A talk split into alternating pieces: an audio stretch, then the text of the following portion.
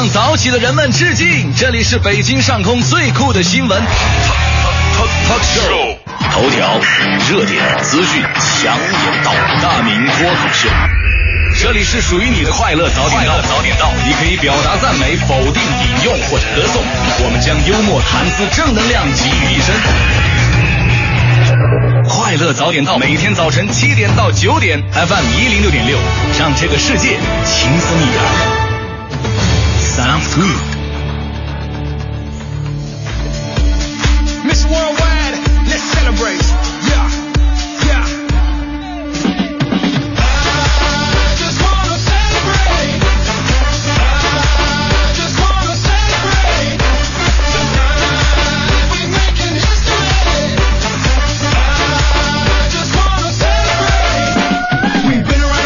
现在是北京时间七点零一分，又过五十七秒，欢迎您继续锁定 FM 一零六点六，中央人民广播电台文艺之声，收听这时段为您送上的快乐早点到。各位好，我是大明啊，又到了至理名言的这个开场的时间了。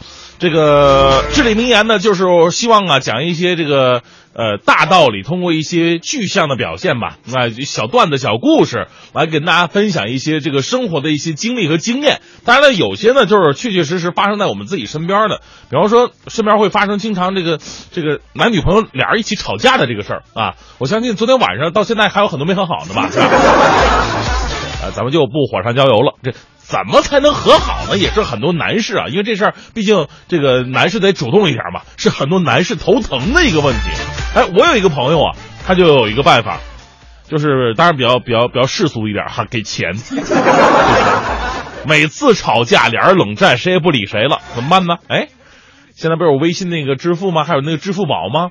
给他女朋友发了这个五百块钱红包，哎，然 后五百还不五百啊，五幺二，不是不是五二零五二零啊，发过去，这俩人就和好了，屡试不爽啊。但是长此以往，可能女朋友有点麻木了。前两天俩人吵架，这个你看不理他了，还是老办法吧，发了一个红包五二零，半年没理他。这么纳闷儿，我这钱包，我这这这红包都发出去了，怎么还不理我呀？嫌小，我再包个大一点的，幺三幺四。哎，发俩红包。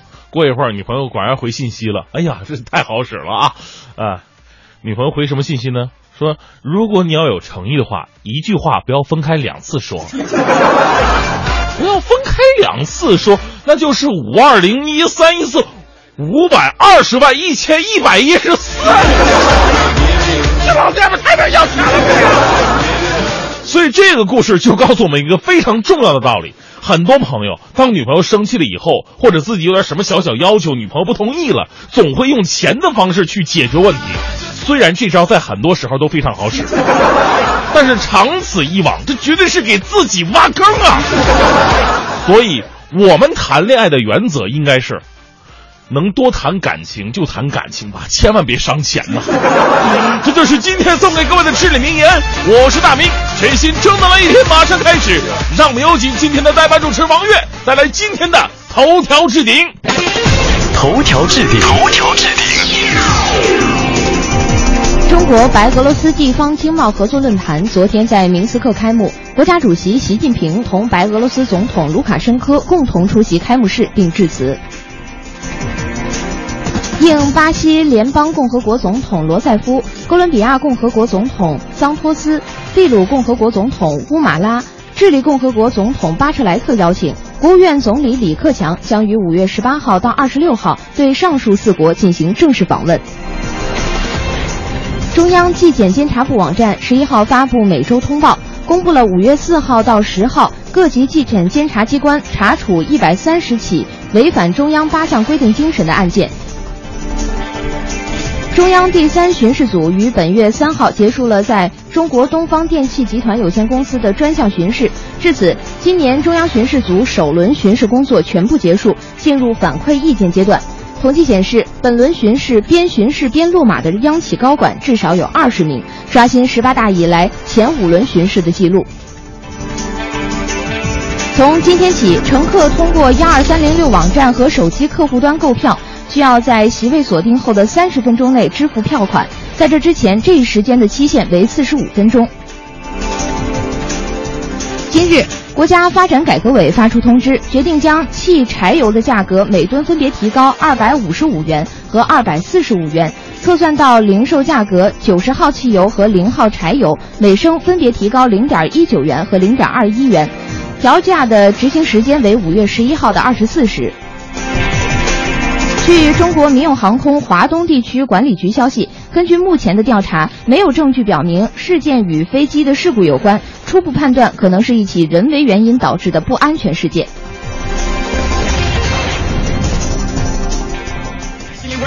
好，现在是北京时间七点零九分，回到我们的快乐早点到，各位好，我是大明。早上好，我是王悦。哎，今天呢，还是大明跟王悦给您带来的快乐早点到哈。这个作为一个年纪比较轻的啊，尤其是跟黄欢比年纪比较轻的女士，为什么一定要这么比？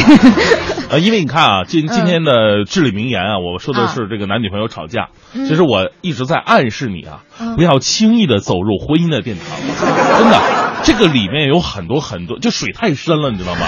除了两个人经常发生一些矛盾，你要会调和之外，学会学会调和之外呢，还有很多你面临的很多措手不及的事情。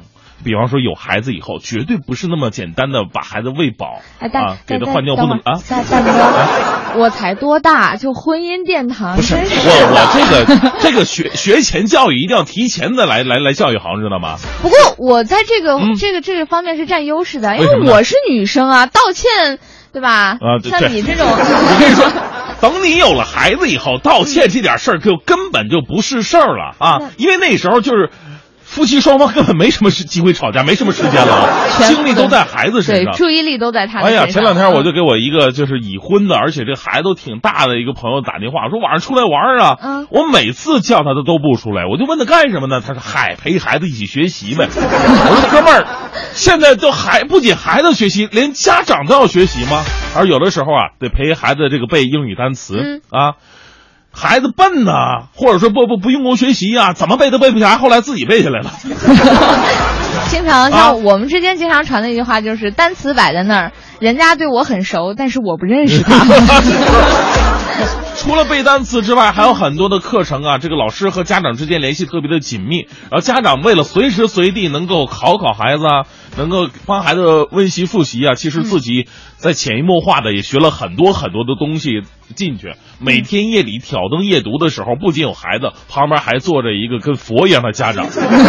佛一样的家长。我小的时候就是这么过来的。呃，不过有些家长实际上陪读也是，就这件事情啊，就是之前我看过的一条新闻，嗯。有一位母亲就是因为孩子在智力方面存在着一些些许的小问题啊？然后对、呃不，然后耳朵还听不到啊。所以说他只能是孩子看唇语，啊。于是这个妈妈就做了一个决定，就是陪着这个孩子从小学一直上到了高三的高考，就是班级的有一个位置是专门为他们俩准备的，在第一排。哎呦，对，那我我我我嗯相信哈，如果这个呃，当然了，现在高考已经放宽政策了，家长就是可可以再考一次。那那没这个必要。这俩人如果再考一次的话，说不定妈妈的成绩比孩子还好，是吧？所以今天呢，咱们就来聊一个现象哈，就是说您陪孩子读书的一些经历一些经历、一些好玩的事儿，可以发送到“快乐早点到一零六六”的微信平台。嗯以前都是说这个陪太子读书，现在都是陪孩子读书。嗯，那参与我们的节目互动呢，也会送出由国美在线大客户为大家提供的一百元的在线消费券一张，并且呢，每期节目呢，我们会送出由法国钢琴家托马斯科恩的钢琴独奏会的音乐会的门票四张。哎，好了，正在为您直播的是快乐大连道，接下来继续为您带来今天的大明的新闻联播。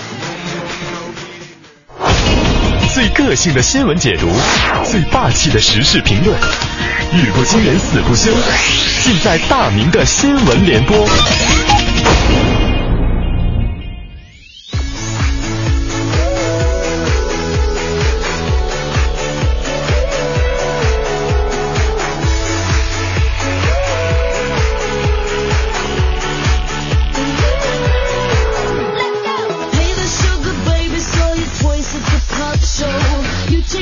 今天我们的说的是陪孩子读书的那些事儿哈，您可以发送到快乐三点到一零六六的微信平台。那咱们今天新闻联播第一条，先来关注一下近期非常火爆的、全民关注的路怒症。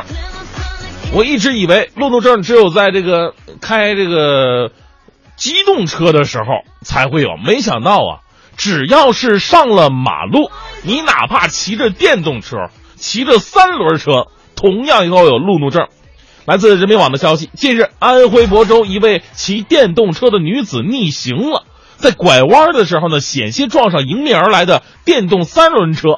没想到啊，没想到这三轮车上面那个骑车的男子立马下车，朝女子的头部猛踩几脚啊，将其打伤之后扬长而去，上演了一个就是呃三轮车电动车版的这个成都的那那个路怒症案件。这个次日下午啊，严重的事儿发生了，该女子被发现在自家里边自杀身亡。女子丈夫说：“说这个女子生前从来没有受过什么气，如果不被打，绝对不会自杀的。”目前，当地警方已经发布悬赏寻找这嫌疑人了。你说这个在路上啊，有些小摩小擦是一个特别正常的现象。如果不发生什么这种刮擦呀，这个交通这个这个说就是不不，我怎么怎么形容那个？就是如果没有刮擦，那那这一天绝对会成为纪念日了。所以这个事情足不足以成为这个暴力的借口，而这样的行为呢，完全是控制不住情绪的这种戾气的宣泄，而且宣泄的对象还是个弱者。不是你，你有能耐，你跟那个人家，你真正公交车他们经常别人，你怎么不整人家呢？对不对？这个事情不是解决问题的方式。而且呢，我们也反观一下，这个女子也确实太脆了。为什么要用别人的错误来惩罚自己呢？特别不值当的一个事儿。每个人都有犯错误的时候，得饶人处且饶人嘛。这个事儿呢，也给我们自己提个醒啊。一个是在马路上一定要这个遵循规章制度，按章行驶；另外一个，让自己变得内心强大一点，在这个社会上才会走得更远一点。好吧，还是发生在路上的事儿。各位开车的朋友，平时最怕什么呢？肯定是最怕这个发生个呃这个刮蹭啊，这很麻烦，对不对？那比这个还还还严重的是什么呢？就是跟豪车刮蹭。每次开车上路，见着前面有着稍微上五十万的车，我都都会躲离着起码十米。来自沈阳卫视的消息，近日啊，沈阳的一位的姐就遇到了让她伤心流泪的事儿了。原来呢，在转弯的时候啊，他的出租车撞到了一辆豪车玛莎拉蒂。哎呀，这个出租车还全责，玛莎拉蒂受损非常严重，左侧保险杠、大灯均破损了。玛莎拉蒂司机这个问 D 姐：“你这三者险你保了多少啊？”那个 D 姐说说了三十三十万。结果这个男司机的一句话让 D 姐是泪如雨下呀，三十万，我这车不够修啊！哎呀，哎呀，我说的姐，你就就别哭了，咱该赔就得赔，谁让确实是咱们全责呢，对不对？虽然说弱者呀值得同情，但是违规呢必须付出代价。玛莎拉蒂直行，出租车左转，明显的姐的全责。而且我看了照片，这撞的惨烈程度。的姐当时拐弯的时候应该是没踩刹车吧？这拉活也不至于这么拼呢。土豪的钱也是钱呢，我们不能指望每一个土豪都对我们有所施舍。所以再次告诉一个道理，在马路之上啊，行车一定要注意规章制度。就算有一天出现了类似的刮蹭，我们在道德的制高点上可以保护我们。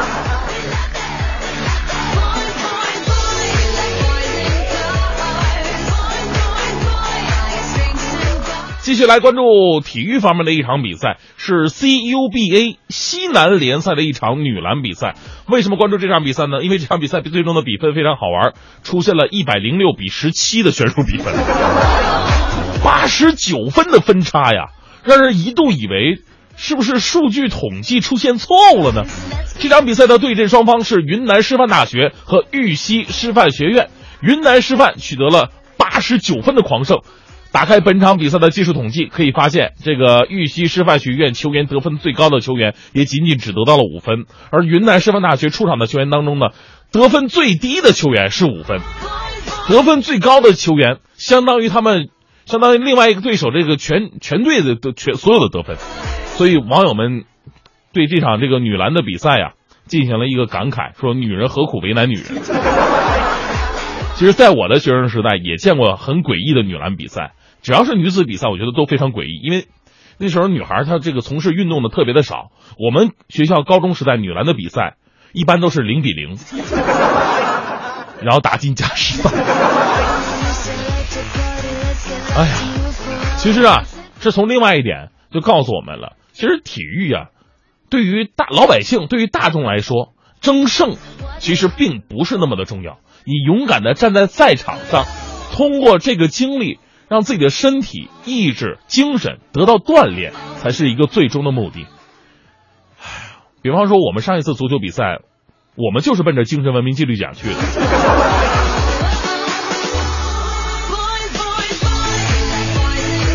好吧，最后为给各位带来这一时段的正能量吧。来自《华西都市报》的消息，近日呢，四川广元一名精神病患者挥舞着镰刀，正准备朝旁边一个两岁的小女孩砍去。路过的九零后姑娘扑秀萍不顾一切的冲了上去，用手臂挡住了镰刀。受伤之后，仍然将小女孩是死死的护在自己的怀里。小孩最终是毫发未损。一边是锋利的刀，一边是可怜的儿童。如果你在现场的话，你会做出什么样的选择呢？而这个小普的选择呢，是因为他有善良的天性和本能，为勇敢的姑娘来点赞吧。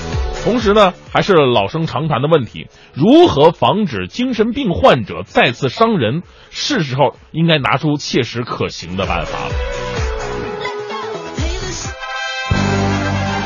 一零六六听天下，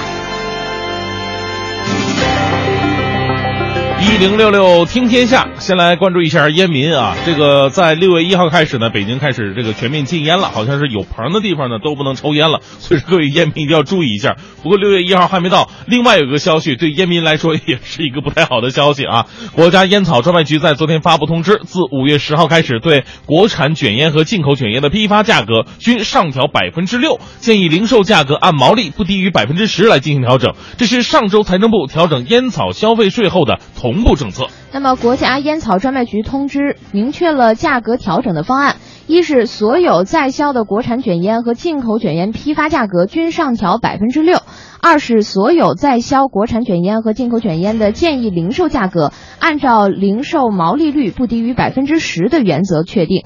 三是各省级局可在国家局确定的建议零售价格的基础上，在确保零售毛利率不低于百分之十的前提下，根据市场情况适当调整，自主确定本地区卷烟零售价格的。呃，现在这个烟民确实是不太好混哈，这个 吸烟受控制，啊然后价格受控制。哎，对，这个区域也是越来越少了。那如果真的想吸烟的话呢，那没关系，您能掏得起这钱也没关系。呃，这个还是找一个，就是法律范围允许、不影响其他人的地方吧，先踩好点儿啊。呃，比吸烟更严重的是吸毒啊！截至二零一四年年底，我国已经登记吸毒人员两百九十五点五万名了。那估计实际人数会超过一千四百万名，其中滥用合成毒品人员急剧增多，目前已经发现了一百四十五点九万名，年均增长是百分之三十六，累计登记人数首次超过滥用传传统毒品人数。那么，在昨天召开的国家禁毒委全体会议上，国家禁毒委副主任介绍，二零一四年全国禁毒部门开展百城禁毒会战为主线，全面开展堵源截流、打击制毒贩毒、整治重点地区、清理网络涉毒、禁毒产毒等专项活动，取得了前所未有的重大战果。全国共破获了毒品犯罪案件十四点六万起，缴获毒品六十九吨。抓获犯罪嫌疑人十六点九万名。在百城禁毒会战中，各地破获和抓获的犯罪嫌疑人缴毒数同比上升百分之八十五点五、百分之九十二点二和百分之四十四点九。嗯，给大家在这里普及一下，什么是合成毒品呢？它是相对于呃鸦片呢、海洛因呢这一类传统麻醉毒品而言的，因为鸦片和海洛因呢，它是直接是呃取材于天然植物，而这个合成毒品呢，它是一种以合成为主的精神药品，它是直接作用于人的中枢神经系统，就它上的特别的快，但是危害特别的大。前两天不是看新闻吗？嗯就是出现这个僵尸药。僵尸啊，僵尸药，就是说这个吃完这个药呢，你很快有一种幻觉，然后你下意识的会啃别人的脸。在国外已经有很多的这样一个新闻诞生了，嗯而且这个药品的价格就是相对于这种传统毒品啊，它便宜很多。嗯它就是完全是为了打入这个中低收入群体的，所以说非常的可怕。呃，再次奉劝各位啊，真的是珍爱生命，远离毒品吧。再来关注下一条新闻，自继自然博物馆被曝海星被摸死，这个莫多克呃科莫多巨蜥脚趾头被人掰断之后，昨天又有网友爆料了，说上海辰山植物园有一些龙舌兰、芦荟的叶子，这叶子上面居然还被刻满了游客的姓名。根据辰山植物园粗略统计啊，大概有四十棵的植物都被刻上了名字。陈山植物园工作人员表示呢，网友拍摄遭刻字的植物位于沙生植物馆内，因为沙生植物叶大肉厚，容易成为刻字的对象。他表示呢，以前只有极少数的植物被刻字，但是最近发现这种情况越来越多，似乎产生了一种示范的效应，引起了模仿。记者在馆内粗略地数了一下，这个四千二百三十平米的展馆内，至少有四十棵植物被刻上了汉字，像包括龙舌兰、齿牙龙、芦荟、毛里求斯麻等龙舌兰科沙生物生科沙生植物。那些摆放在走道边上的这个植物叶子上，简直变成了签到板。嗯再来关注一下铁路方面的最新的消息。铁路部门呢发布公告显示，为了方便更多游客购票，从今天开始，幺二三零六网站及含手机客户端购票的旅客呢，必须在席位锁定后三十分钟之内来支付票款。如果不需要已经选择的车票了，应该及时取消订单，以便其他的旅客来购买。同时呢，铁路部门也表示了，开车前两个小时内，这个所购的车票支付时间呢仍为十分钟。那么上周呢，铁路部门对互联网和手机购票服务办法优化了。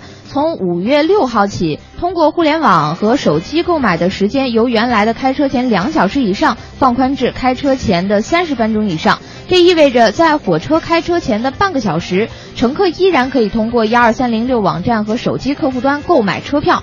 同时呢，只要不晚于所需乘车开车前的三十分钟，乘客也可通过幺二三零六网站和手机客户端办理退票和改签业务。哎，正在为您直播的是《快乐早点到》，咱们今天说的是陪孩子读书的那些事儿哈。如果你有一些好玩的经历，当然了，我们更希望啊，收音机前如果有这个非常有经验的家长啊、老师啊，就是能够告诉我们如何陪孩子读书，才能起到一个比较正确的方法，一个好的效果，都可以通过“快乐早点到”一零六六的微信平台来告诉我们。啊，这个相视一笑就说了，说，呃，我觉得家长如果有时间陪孩子啊，是一件非常重要、非常好的事儿。一方面呢，可以了解孩子这个学习情况；另外一方面呢，可以保持亲子之间的情感。这我觉得嗯 也未必啊。哎，不过真的是可以的。我我小的时候，我妈这个考我背背单词，就是考考考之前，我们俩感情特别的好。考完之后，我们俩感情就破裂了。我最讨厌的时候是妈妈考我单词的时候，啊因为总背忘，然后每次都是大吵一架，然后弄得又很生气。呃妈妈教我的时候，她就觉得我很笨，嗯，然后教一次说，哎，人家孩子都会，我为什么说的我表达的不清楚呢？就所以这个世界上啊，除了别人家老婆、别人家老公、别人家婆婆、别人家这个公公之外，别人家孩子还有别人家孩子。呃，相视一笑还说了。呃，说这个包括我在内啊，总是因为工作的原因，在孩子最需要我们陪伴的时候，没能挤出时间，亲身经历和感受，错过了这个年龄以后再想弥补，剩下的只有遗憾了。我孩子现在上高二，功课我是不能陪读了，能做的呢，就是他周末去学习绘画的时候，我尽量的去接送啊，路上跟孩子说说这个绘画体会啊，在画室跟老师聊一聊，也算是尽一份做爸爸的心意吧。所以呢，家长朋友啊，为了孩子和家庭亲情，做我们现在能做、来得及做的事儿吧。其实这就是一个爸爸的职能吧。我觉得妈妈可能是在生活当中更多的是充当一个陪伴的角色，嗯然后陪着你学习。但是爸爸的话，反正像我爸爸就是是所有的我上补习班啊，当时嗯还有这上学放学，只即使只有五分钟的距离的时候，哎他也会陪着我一起接送我上啊，学。这就是司机的功能，还有提款机的功能，是吧？来看一下疯狂老鼠说，我上学的时候都是奶奶给我辅导功课，奶奶呢是中学数学老师，检查我的数学作业一眼就能看出错误来。奶奶还还自学英语呢，还给我听写英语单词，有的时候还跟我一起写作文 PK 一下。谢谢奶奶在我学生时代给予我的帮助和动力。她现在已经离开我们十八年了，非常想念她呀。哇，这位奶奶真的是哎好学啊！非常好学啊！呃，收音机前，如果您呢有哪些陪孩子读书的经历和经验的话呢，都可以发送到快乐早点到一零六六的微信平台。六六听天下，好，一六六六听天下，这时段我们来关注一下北京城刚刚发生的事儿。昨天呢，北京市统计局、国家统计局北京调查总队发布了上个月北京市居民消费价格情况。当月北京市居民消费价格水平同比上涨了百分之二，至此呢，今年前四个月北京市居民消费价格总水平比二零一四年同期上涨了百分之一点四。不过从环比来看呢，上月北京市 CPI 比三月份环比下降了百分之零点一，其中食品价格降幅超过了非食品价格，环比下降了百分之一。那么，昨天同时发布的北京市工业生产者价格变动情况显示，上个月北京市工业生产者出厂价格同比下降百分之三，降幅比三月缩小零点一个百分点，环比下降百分之零点三；工业生产者购进价格同比下降百分之六点四，降幅比三月收窄零点三个百分点，环比上涨百分之零点一。嗯，呃，很多朋友啊一直惦念着给这个北京的地铁啊，就是很多这个人多拥挤的这个段儿啊，一定要装上这个屏蔽门来保护这各位乘客的安全。那在市政府二零一五年拟办实事当中呢，已经涉及交通委主办或协办的实事共有七件。那记者昨天从交通委获悉，交通委已经将实事任务分解了。今天主要任务呢，就有继续推进新建轨道交通，提高公交运力以及规范停车管理。目前呢，各项工作正在稳步推进。近日，一二号线屏蔽门工作已经进入到了初步这个触轨改移阶段了，也就是给车厢与站台之间留出屏蔽门的安装位置。此外呢，一二号线加装屏蔽门工程设备系统，包括屏蔽门系统，也已经进入招标阶段了。嗯，此外呢，停车整治结合办理代表议案进行。目前呢，总体方案已经启动调研，市人大常委会已经组织专委会进行了多次调研，市政府常务会。对，呃，对议案呢办理工作进行了专属的布置，责成交通委主办单位与市发改委等部门和部分区县政府共二十七个单位联合办理。嗯，昨天呢，北京市公安局消防局开始了开始推行四项便民措施，其中呢，三百平方米以下小装修产权呢，使用人可以在网上来办理消防手续了。据了解呢，对于建筑整体已经通过消防验收，而且装修建筑面积不超过三百平米的小装修以及其他建设工程，原本呢是需要申请人到这个消防机构啊受理窗口来办理的啊。当然，有的时候呢排队人比较多，或者是这个工作时间排不开的问题就很麻烦。那这一次四项便民措施明确了。建设单位或者自然人都可以直接登录北京市建设工程消防质量诚信平台网上来办理这种小装修了。嗯，申请建设工程行政审批的建设单位、设计单位和施工单位、监理单位，只需要一次性的将企业合法身份证明文件资料的原件、电子文档上传至北京市建设工程消防质量诚信平台进行注册，通过数字认证之后呢，再次申报将无需提交相关材料证明。嗯，我觉得这样的呃便民措施啊，应该还是很有利的很有利啊，也 希望它能够更多一点，让老百姓呢少跑一些窗口吧啊。嗯北京首个实体地铁图书馆呢，十一号在地铁四号线平安里站开业了。与传统书架林立的图书馆不一样，那这间图书馆呢，部分图书是悬挂在墙壁上的。乘客呢，你只需要这个用手机扫描书旁的二维码，就会跳转到阅读页面，实现手机阅读。那图书馆内呢，还摆放了一排书架，呃，读者可以通过登记姓名、电话，免费的借阅小说、传记、散文等多种图书。嗯，乘客李先生呢，每天都会乘坐地铁四号线上班。以前呢，一个多小时的乘车时间就是打手机玩游戏。自从有了地铁图书馆，乘车的时间就变成了固定的阅读时间。李先生说呢，最近几个月了，他已经用手机阅读了两本书，非常方便。嗯，好，今天呢，我们快乐早点到跟大家伙儿聊的话题说的是这个陪读，嗯。呃，您陪孩子读书的一些经历和经验，都可以分享给我们，嗯。发送到快乐早点到一零六六的微信平台。嗯，那么同时呢，参与我们的节目互动，也可以获得由国美在线大客户提供的一百元在线消费券一张，以及法国钢琴家托马斯科恩钢琴独奏音乐会的四张门票。呃，来看一下这个彤彤和轩轩说说这个我必须说呀，闺女刚上幼儿园的中班，老师要求做一本鸟类的百科全书。一家三口啊，你说这个粘的粘，画的画，你能体会给这个识字有限的中班小朋友做书有多难吗？满满全是画啊！值得欣慰的是，闺女表现的还不错啊，都能记得住。希望今天讲给小朋友的时候呢，有个好的表现吧。嗯，啊，有的时候这个老师留给孩子作业，更多是留给家长的。我觉得对啊家长来说挺难的，因为他们需要把自己的这个智商暂时放到这个孩子的智商同等级，才能做出这种东西来。而而且我觉得，你说幼儿园中班儿，嗯老师要求做鸟类百科全书，他见过那么多鸟吗？这就是提前教育了嘛，对吧？不是让你画一个，你能画得出来，我肯定是画不出来。这这个让我。画个花还可以。可是现在这个作业确实有点难度啊，会不会这个家长直接到这个书店买一本这个鸟类百科全书，把它剪下来裁了，对，对，像很多数学题都是，嗯现在给我看我也看不懂。嗯，呃呃，来看一下这苗更有意思哈，说嗯我呢陪孩子上奥数班儿，当时班里边是死气沉沉，老师提问的时候啊，孩子都都都呆呆的发发愣发愣 啊，也也不回答问题，哎，我就着急呀、哎，我就大声的把这个答案给说出来了。老师在台上特别开心，眼前一亮啊，哎呀，这个同学说的好，结果眼睛一瞄到是他，是个家长，这一刻呀，老师后面肯定有三条杠要下。脸上罩上罩上了一层黑雾啊。嗯，对。然后我们再来看这个。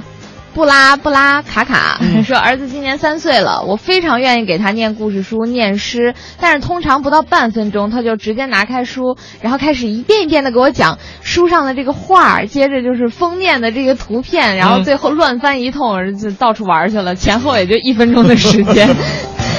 孩子还是太小，他对这个书本可能没有那么多的共识吧，可能对图片的吸引力会更高。呃来看一下澳洲咸水鳄就说的很经典哈，呃，我用爸爸牌学习机，一题不会就揍你，妈妈再也不用担心我的学习了。这招特别好使。还有这个希望之光说，陪孩子写作业是大部分学生家长都经历过的事儿。作为家长呢，我基本上是随叫随到。当孩子需要帮助、有问题的时候呢，我们及时出现；没问题的时候呢，我们会默默守候，尽可能让孩子有个独立的空间，培养独立思考的好习惯。嗯，不是，我就纳闷了，这难道孩子叫你的时候，你真的能答得出来孩子所有的问题吗？这绝对是一个技术活这个。家长，我觉得这个嗯应该学识也是相当有的，相当可以的。嗯啊，我们再来看这个流星雨说啊，现在的孩子呢，学什么都得让人陪。我儿子三年级了，天天呢，除了学这学习陪读、听写、签字之外呢，还得关注班级的 QQ 群，还得陪他练小提琴。我原来是个月盲，然后三年之后我识谱了。这家长不错啊。其实有的时候，家长给孩子报班的时候，也可以考虑一下自己想学点什么。嗯对反正到最后，反正都得学会的。正在为您直播的是《快乐早点到》，咱们今天的聊的话题呢，就是这个陪孩子读书的一些经历和经验，都会分享给我们，发送到“快乐早点到”一零六六的微信平台。接下来继续是大明的新闻联播。最个性的新闻解读，最霸气的时事评论，语不惊人死不休，尽在大明的新闻联播。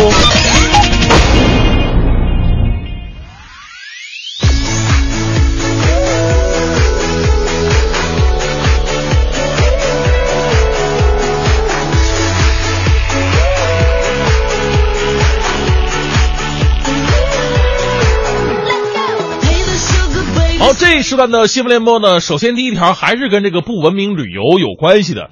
你说这样的新闻就特别的多，看了以后说特别的生气，然后还无奈，屡禁不止。你说这为点什么呢？主要是这个快乐早点到啊，还不是全国收听的。呃，来自华商报的消息，最近呢有一组网友上传的图片呢，引发了舆论的热议。那这位网友呢，在陕西旬邑马家堡关中革命旧址游玩儿那看到了这些不文明行为呢，我我是有哪些呢？有一位男子与这个女士的雕像，应该是女红军的雕像合影的时候呢，这哥们儿太过分了，我都不好意思说，我都觉得害臊啊！又是摸这儿，又是摸那儿，又是亲脸的，那场面真的是令人发指。这不仅仅是素质问题了，这是肯定是心理变态了啊！你是一个游客，你要想当嫖客的话，你找错错地方了，知道吗？啊！之前节目当中我们也提到过，不久之前一位男子因为面带微笑啊，坐在红军雕像的头顶上拍照，被国家旅游局列入游客不文明行为记录的黑名单，十年之内国家的一些景区他都去不了。那这样的行为又该怎么去惩罚他呢？不文明的举动啊，未来将会给游客带来越多、越来越严重的影响。我们说出门观光啊，你在拍风景，文明也在拍你，说不定什么时候你的不文明举动就会曝光在网络之上。然后现在强大的人肉搜索能力，我们也都知道。在这里呢，我们我们想，这个对于整个事件哈、不仅仅是要对游客的一种惩罚了，更是对每个景区也提出了一个问题，就是说，对于这样的游客，景区有没有权利当场行制止行为之后，然后做出当场的处罚？好吧，我们接下来再来认识一位蠢贼，来自重庆晚报的消息。啊，这个贼啊，说他蠢，其实他也不蠢，他有非常强大的互联网思维。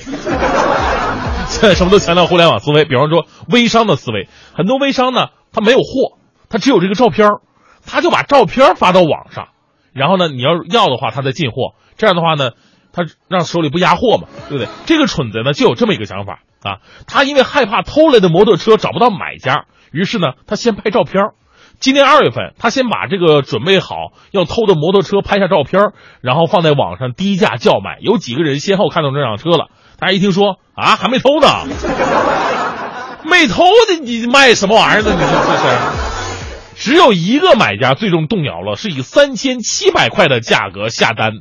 然后呢，呃，这个陈某啊，一看终于有买家了，偷车去吧，跟买家一起到车库啊偷车了，将车到带到车库将车运走。最终呢，不知情的买主跟陈某一起被警方抓获了。你说这这年头，小偷都按需撑伞了，你知道吗？搞零库存了，你知道吗？我是不是可以得出这样的一个结论？你的车之所以没丢，不是没人偷，只是暂时还没人看中而已。学习互联网思维是必要的，但是没用的地方呢，也会搬起石头砸自己的脚。希望小偷啊，改造出来之后啊，能够好好的动动自己那聪明的脑袋，干点儿正当行业吧。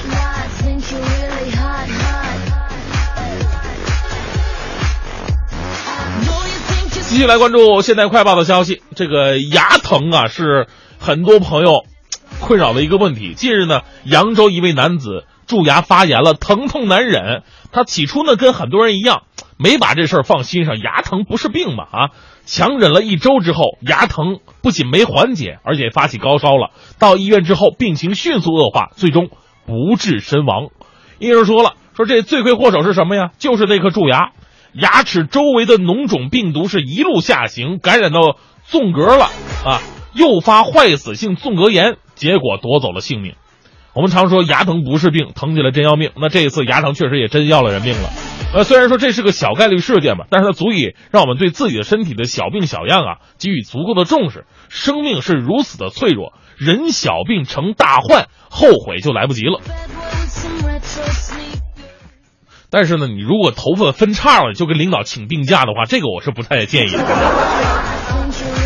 最后呢，依旧为各位带来浓浓的正能量吧。来自楚天都市报的消息，这个湖北二十二岁的小钱生活突遭变故啊，他的母亲不幸患上了肝硬化，生命垂危。原本正在复习考研的他呢，毅然决然的提出为自己的母亲捐肝。配型成功之后，他软磨硬泡，让母亲同意自己捐献。为了把肝脏减肥捐肝嘛，你要是得得减肥呀、让保证这个肝脏的一个健康。他每顿只吃一个馒头，二十多天减了六公斤，捐出百分之六十的肝脏。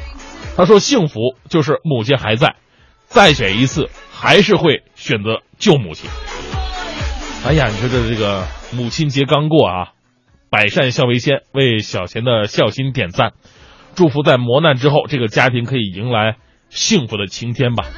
说到母亲节，你看过母亲节的时候，经常有朋友在朋友圈，哎呀发自己跟妈妈的照片。最可怕、最可气的是什么？好像那个妈妈就能上朋友圈看到一样啊！你单独给母亲来表达一下爱意不就得了吗？还非得把发到朋友圈？你说发朋友圈也就发朋友圈吧，你发照片，你只 P 自己不 P 母亲，她是你妈又不是你闺蜜，你说说，P 点年轻点不行吗？对不对？其实母亲节那天过，我过得也特别好，我也过母亲节。我跟你说，大美，你过什么母亲节？这大家伙就不知道了。我是特别有资格过我们亲节的人，因为我是一个失败的人，失败乃成功之母。好，现在是北京时间八点二十四分，回到快乐早点档，各位好，我是大明。早上好，我是月月，哎，又来了。呃，小月月跟我共同主持了两天了、嗯啊。对于这样一个小孩子来说呀，啊，能够跟我这么一个大咖，被罩着的感觉，哎呀，话说大了吧？哎呦，这舌头还咬着了，你说在一起主持啊，我觉得非常的开心啊。嗯这个今天我们聊的是陪孩子读书，可能、呃小月月还没有这样的人生经历，不过马上就会有了啊。这个陪孩子读书，收音机前很多朋友有过这样的经验哈。一个方面呢是怎么样才能够起到一个就是正能量的效果，因为有的时候孩子会比较反感，越反感他就是。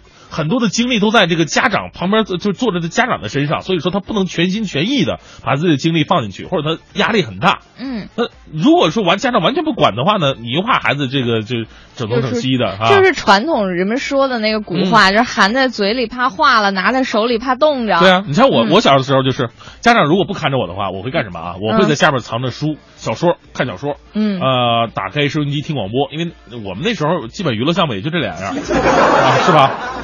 最起码还干了一个跟现在有关的工作，就是听广播。哎你这么一说，原来是有知识的储备的。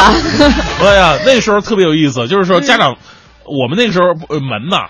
就都是那种比较薄的那种木头门，上面是个一方块，是个玻璃，啊下边是那个一一个一个门。所以说家长看我们真的特别简单，他只要趴那玻璃就可可以了。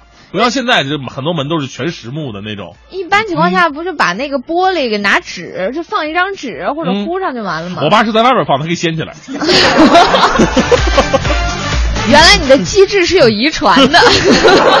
所以呢，现现在练就了，就是如果身后边有人嗯，有人的话，我一他他即使不动，我也能感受到那种生物电在盯着我。这是男生啊。啊一般作为女生来讲的话，是怎么样打磨这个时间的呢？就是家长会就是在外边的时候，嗯门一般都是开着的。对然后呢，我会在桌前静坐静坐。啊，就是呃，大学上下来之后，不是高中上下来吧，至少能保持在桌前静坐大概 两个小时是能保持不动的，而且都不知道自己在玩什么，就头发自己就能玩。哎到现在没得痔疮是一件多么幸福的事儿。呃，其实不用这么麻烦，你就只要在这个写字台上准备一个镜子对着那个门就可以了。好吧，今天来说的是陪孩子读书，您觉得怎么样陪孩子读书才能起到一个正能量的效果呢？呃，任何有些经历和经验都可以跟我们一起分享。快乐早点到一零六六微信平台等着你。哎，其实说到这个陪孩子啊，有的时候我觉得有些方面倒是不好的。嗯就比如说你家长多陪孩子，什么事情都依赖家长，嗯然后就是吃吃穿住行都不会了，嗯就是呃很多这个新闻就说有很多孩子都最后养成了这面试啊，都是由家长来去代替领的。领着去的。对啊，啊，来看一下，哼着歌儿吃火锅，说我们家闺女一年级回家，嗯一年级呀、啊，媳妇儿给闺女收拾书包，掏出一堆情书来。情书啊，天啊！我媳妇儿当时震惊了，给我看呐。媳妇儿把这些情书啊发朋友圈，隔壁邻居在朋友圈说：“怎么还有我儿子呢？这是，合着我儿子还是个备胎啊！我天呐，大家应该都会有这种经历吧？至少有一次，嗯就是家长其实，在很多年之后，你会发现之前。妈妈就知道你 就是情书，而且都是被他们收着的。啊在偶然的十年之后呢，你翻到就是老衣服的时候，会从妈妈的柜子里掏出这封情书。哎呀，看着是挺有意思的。要是送孩子的时候呢，一边停车一边叮嘱啊，说闺女啊，嗯别人给你写信呐、你别乱收啊，学习最重要，真太操心了。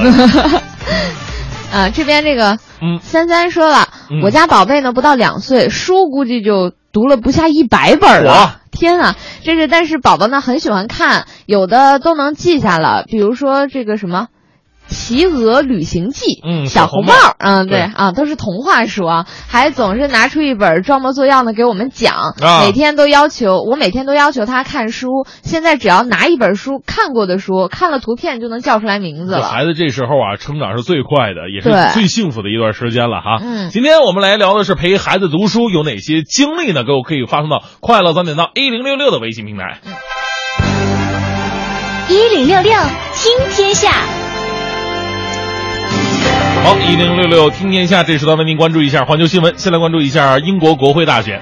在五月七号的英国国会大选当中呢，争取苏格兰独立的苏格兰民族党表现非常突出，在属于苏格兰选区的五十九个议席当中，囊括了五十六席，跃居成为国会的第三大党。令外界关注的苏格兰呢，是否再次呃举行独立公投？那据新加坡联合早报报道，刚刚大胜连任的英国首相卡梅伦已排除再就苏格兰问题举行独立公投的可能性了。那么卡梅伦十号接受英国第四频道访问时强调呢，苏格兰选民在去年的公投中已经断然反对脱离英国，表明了苏格兰人民留在英国的意愿，因此不会再举行另一次公投。但他表明，英国政府一定会履行去年公投时做出的承诺，赋予苏格兰更大的自主权，下下放更多的权利。嗯，接下来呢，再来关注一个非常这个意志力很坚强的一个位女铁人吧。呃，来自法新社五月十一号的报道，新西兰一女子苏珊·奥布莱恩近日在参加森林赛跑的时候迷失方向了，啊，这个走不出来了。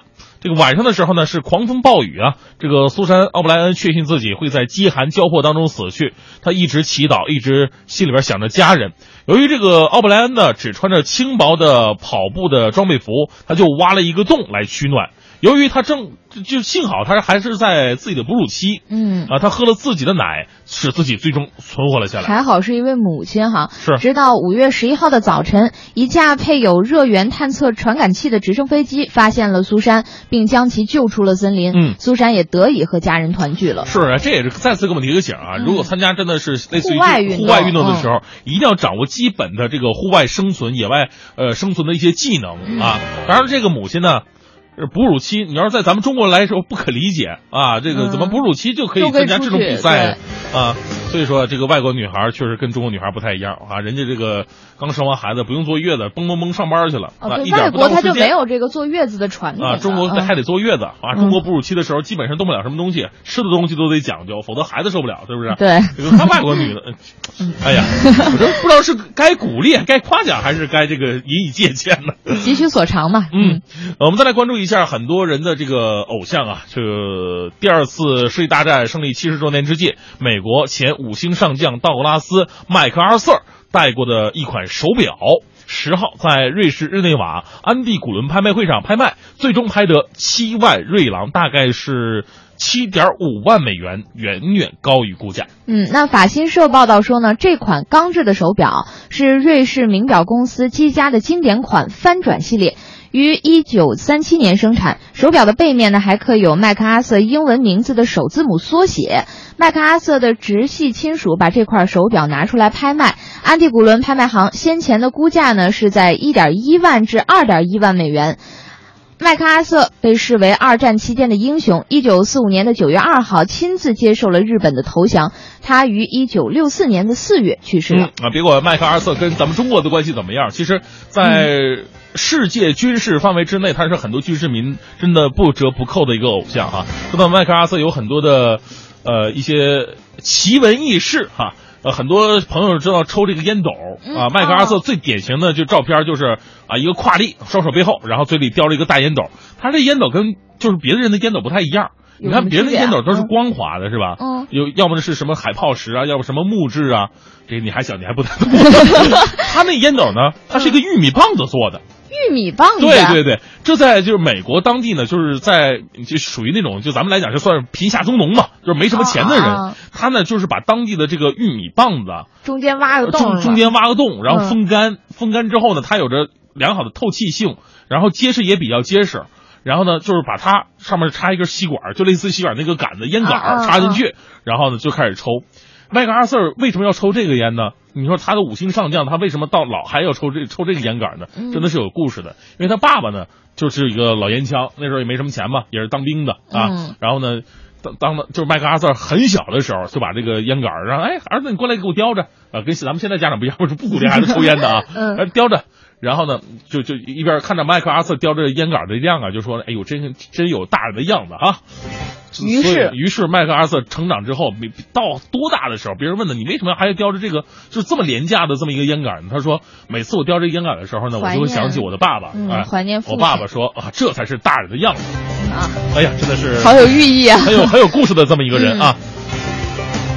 好，我们再来关注另外一条新闻。住在印第安纳州的霍尔姆日前了迎来了一场学校舞会，呃，但因为他没有找到一个同共同就是参加舞会的女伴儿。你说这在国外你要参加舞会的话，必须没有有女女伴儿，没有女伴儿，没没面子呀，对吧？这咱都理解哈。嗯，呃，这个而霍尔姆呢，在一次与曾祖母凯斯闲聊的时候，曾祖母得知他缺乏女舞伴之后呢，就开玩笑了：“哎呀，哎呀，这个曾孙子，我可以跟你一起去呀、哎，带我同行吧。但是而且说我还有舞会的裙子呢。嗯哎，没想到这个霍尔姆把这个玩笑当真了，随即向曾祖母发出了正式邀请。呃，凯斯最初曾被呃被这个曾孙的出乎意料的举动吓到了，叫曾孙该找个更漂亮的女伴儿来出席舞会。但是曾孙表示，曾祖母就是最美丽的女人，让他在无法拒绝的情况之下，陪同曾孙出席这舞会了。嗯，面对这样的情况呢，校方在得知凯斯将参加舞会的之后啊，更是破例放宽了只限二十一岁或以下人士才能参加学年舞会的规定。事后呢，穿上这个蓝色的裙子的。凯斯在相隔了七十五年之后，终于在近日与曾孙霍尔姆携手出席了舞会，让两人都留下了一个令人难忘的回忆啊！嗯除了这个舞会变得更加特别的难忘之外呢，更让这个曾祖母在七十五年之后再一次重登了高中的舞会。哎，是，你看这个在国外啊，就是他们的高中开始，就是就通过这种舞会啊，来增进同学之间的感情，尤其是男孩女孩那时候情窦初开嘛，嗯就是通过这种舞会呢，哎，男孩终于有机会去认识一下女孩，聊一聊更更深刻的一些情况。未来的发展方向啊，但是总有会总会有被剩下的，对不对？嗯所以我我相信这样的一个举动呢，也是非常有正能量，也会感染到身边很多的人啊。哦，我终于知道了，嗯想明白了，为什么这个这样的舞会在中国实行不了了？嗯，为什么因为？男女比例严重失调啊。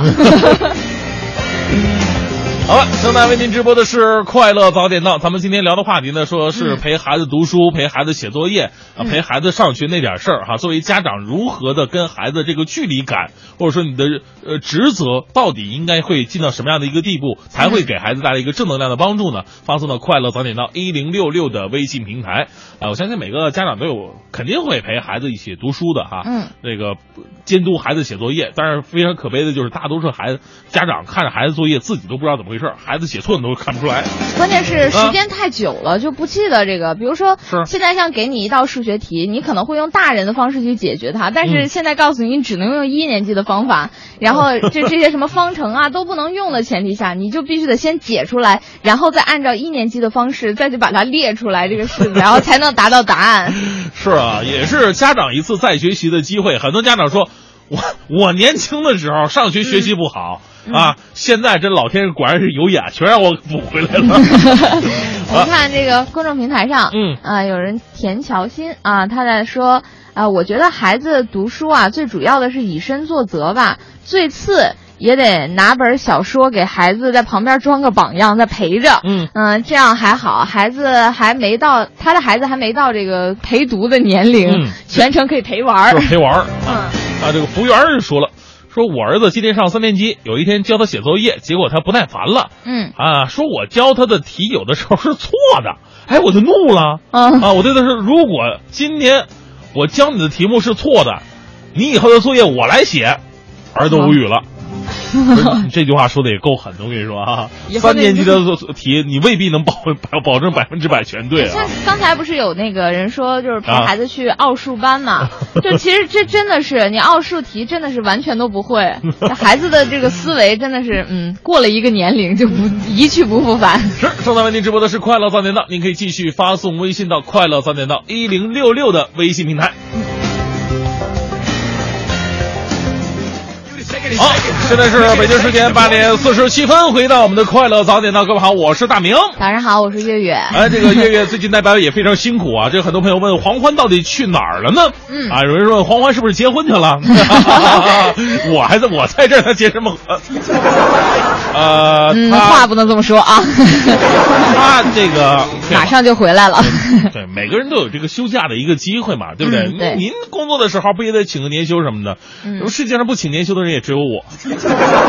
我从去年到到现在我就没有请，不是因为前前因为你有年到现在才，，因为你有才。这句话说的还差差不多。看这句话，我我决定今年也不请年休了，对谢谢大家啊。这个们一起来看看微信公众平台上的吧，嗯大家的互动。今天我们说的是陪孩子读书学习，嗯啊，看看各位有没有什么样的一个经验啊？我看这个欣儿说了啊，说到陪孩子其实挺遗憾的，是北漂一族，陪孩子时间又特别少。嗯现在孩子都已经高三了，我也就照顾照顾孩子起居还可以，做点儿什么可口的饭菜，听孩子说说学校里的事儿，哦看看他再给我推荐你的电视剧。学习是帮不上忙了。啊，现在这个很多的家长啊，陪读的概念真的是比较广义的陪读啊。嗯我们狭义的陪读是，呃你盯着孩子学习，看他写作业不会的告诉他，然后考他英语单词什么的。广义的陪读啊，就是说你照顾孩子饮食起居，让孩子只负责学习。我们呢从小经历父母的这样一个职责，尤其是母亲啊，就是这样的。今天看一个新闻，说这个很多孩子选择出国留学嘛，哦，对，很多妈妈，妈妈，我说我我不在国内待着了，我也不干我的事业了，我就陪着我孩子到国外，我专门的陪读。孩子，你什么都不用干，因为很多孩子去国外确实生活自理能力比较差的，嗯那没法接触了一个新的环境嘛，嗯再不再不适应。对但是其实像澳大利亚还有就一些国家啊，嗯它是禁止陪读的，是就禁止嗯陪读的妈妈以这样的名义来到这个国是家。，就是母亲的想法，我们都可以理解啊。就是嗯说，孩子，你说没没经历过什么事儿，然后到呃国外，而且还是学习，你如果因为其他事情影响了学习的这种状态和经和经历的话，那是不是不太好呢？其实我我倒是觉得，去国外本身就是一次学习，自己自立，它本身就是一次最好的学习。你好不容易一次给孩子这个一个人到一个陌生社会慢慢独自成长的这么一个机会，你还不给他，还跟国内一样把他盯得那么死。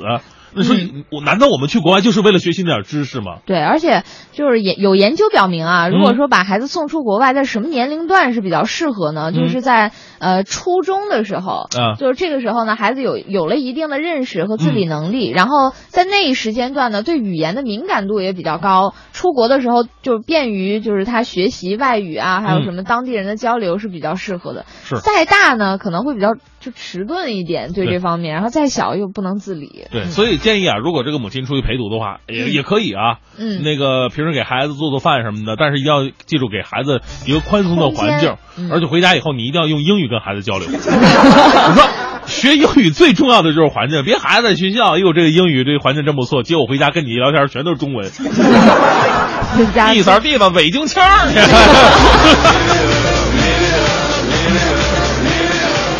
来看一下这个小拇指说了，说最近读了《哈利波特》的七本书，并且写了一个缩写的版本。现在我可以和孩子，呃，自如的聊书里边的内容了。有一次晚上睡不着，孩子问我说：“你觉得那个斯内普是个怎么样的人呢？”哎，这成了我们母女沟通的永恒的话题。哎，最近跟孩子一起看《哈利波特》电影，一边看一边整理书和电影有什么不同的地方。同事都说我如此为孩子交流而读书，真的是用心良苦啊。哇，这个妈妈还是值得学习的，找到这样一个与孩子算是沟通的方式吧。嗯就拿它，所以说，小的时候，我爸和我妈为什么跟我沟通不好？他俩并不看《圣斗士星矢》什么黄金圣衣、青铜圣斗士，他都不知道什么意思。关键是这是要有文化这个色彩的嘛，好不好？这这也有文化色彩，好不好？再来，嗯、您看这个闲不住啊，嗯就说这个我我年纪比较大了，当时学的都是最老的那种拼音。我们家小孩小的时候，我就陪着他学这个新的拼音。幸亏那个时候比较下功夫，所以现在能用拼拼音打字了和你们互动，看到没有？这就是典型的妈陪孩子，然后陪出了这个新的技能。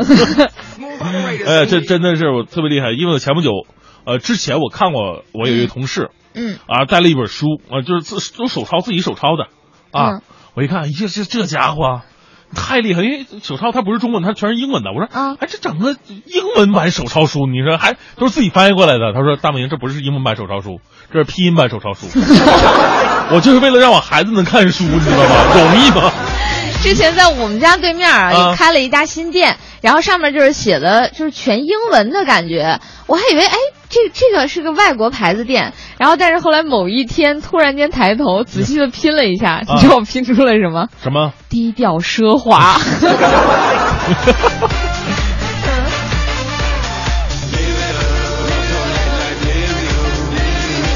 咱 来看一下，天桥心爱中医说，我觉得陪孩子读书啊，最主要是以身作则，最次也得拿本小说给孩子装个榜样，在旁边看着吧。哎，还好这个孩子小，没到陪读书的年龄，就是全程陪玩啊。这咱们说过了。对，我到 现才反应过来吗？我就是我到现在，我就印象最深刻的一个画面呢，就是，哎，我坐在这个写字台上面奋笔疾书，我妈在旁边织着毛衣，然啊，后是嗯对普遍现象。这是一个特别普遍的现象。嗯就是母亲节刚过呀，咱们不不这个不不怕晚不怕迟到的祝福，再次祝收音机前所有的这个妈妈们，嗯这个呃身体健康，过好每一天，每天都快快乐乐。这个子女们呢，也要给这个父母长长脸，好好学习啊。我们一直需要母亲的陪伴。嗯嗯是，那行吧，今天的，咱们节目呢就到这里告一段落啊。好再次感谢小月月的代班主持。拜拜。嗯。